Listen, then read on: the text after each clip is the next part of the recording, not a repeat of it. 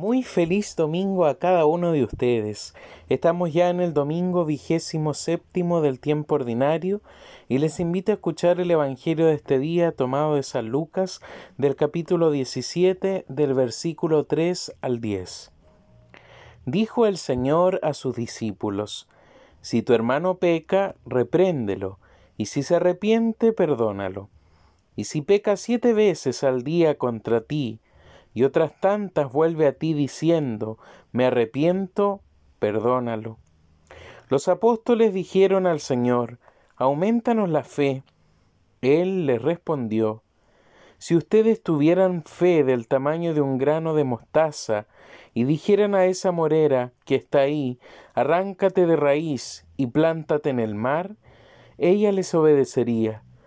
Supongamos que uno de ustedes tiene un servidor para arar o cuidar el ganado. Cuando éste regresa del campo, ¿acaso le dirá, ven pronto y siéntate a la mesa?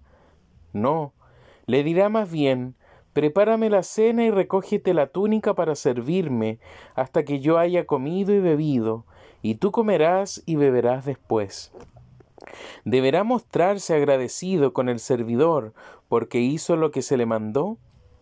Así también ustedes, cuando hayan hecho todo lo que se les mande, digan, somos simples servidores, no hemos hecho más que cumplir con nuestro deber.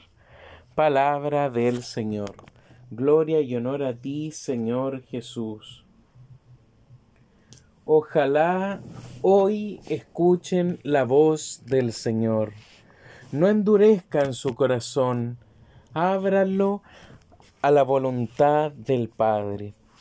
Así lo orábamos hoy día con el Salmo 94 de este día, Salmo que nos ayuda a introducirnos en la profundidad de la reflexión de este domingo, cuando la palabra del Señor nos hace introducirnos en la materia de la fe, en la materia de la obediencia, en la materia en la cual hoy día tenemos que comprender lo que significa, de lo cual estamos dando testimonio con la propia vida.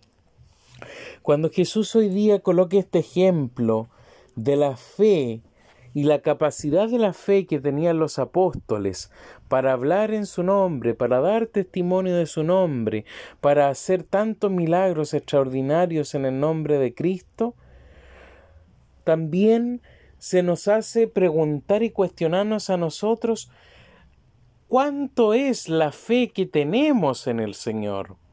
Cuán grande o cuán pequeña es la fe y la confianza que tenemos en la voluntad del Padre que se nos va mostrando cada día. Cuán grande, cuán fuerte, cuán fiel puede ser la fe que tenemos en la voluntad de Dios que tenemos cada uno de nosotros porque la voluntad del Padre Dios es distinta para cada uno. El llamado que Dios hace para la vida es en particular y distinto.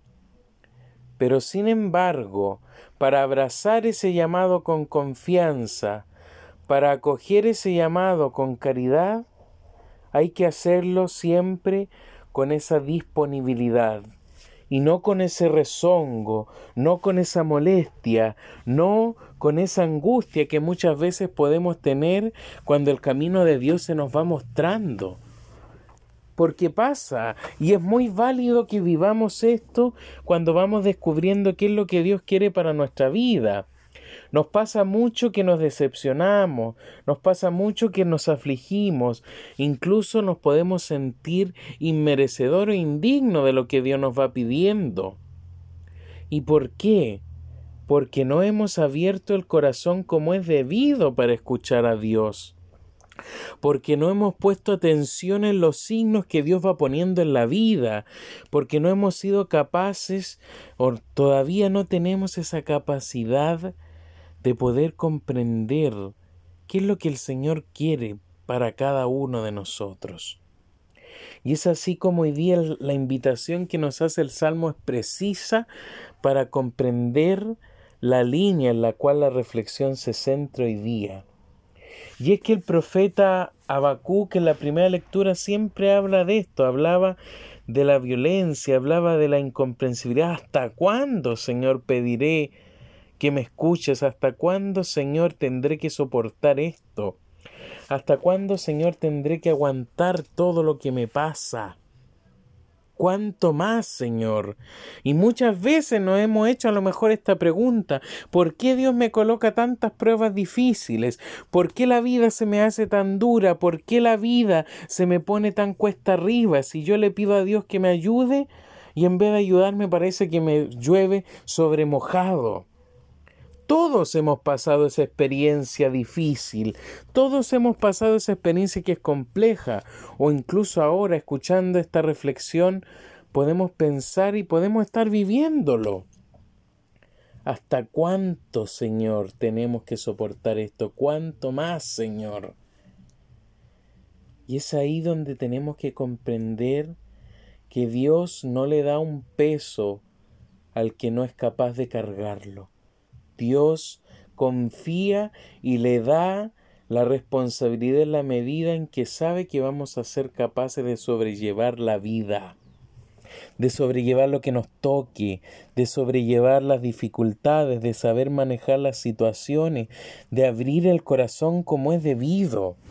Y si hoy día se nos confía una responsabilidad, no tanto en el ámbito religioso, puede ser, pero en el trabajo, en la familia, en la escuela, en los estudios, hoy día se nos confía algo, no lo hagamos rezongando, no reclamemos, porque hoy día los reclamos sobran. Más bien, ¿qué es lo que necesita Dios y quiere de nosotros? Que abramos el corazón y lo hagamos con disposición menos rezongo, más disposición, menos malas caras, más alegría, menos cansancio que nos desgasta y más más conciencia de lo que estoy haciendo. Y pensando siempre de que si se me ha confiado algo es porque soy capaz de hacerlo si se nos confía una responsabilidad es porque tienen fe en nosotros que vamos a ser capaces de lograrlo, indistintamente si nos demoramos más o menos. Agradezcámosle a la vida y agradezcámosle a Dios que hay mucha gente que a lo mejor confía en nosotros y nos delega una responsabilidad, sea cual sea. Agradecele a Dios porque confían en ti, porque creen en tus capacidades y porque Dios también te va a dar lo necesario para ser capaz de sobrellevar y lograr el objetivo.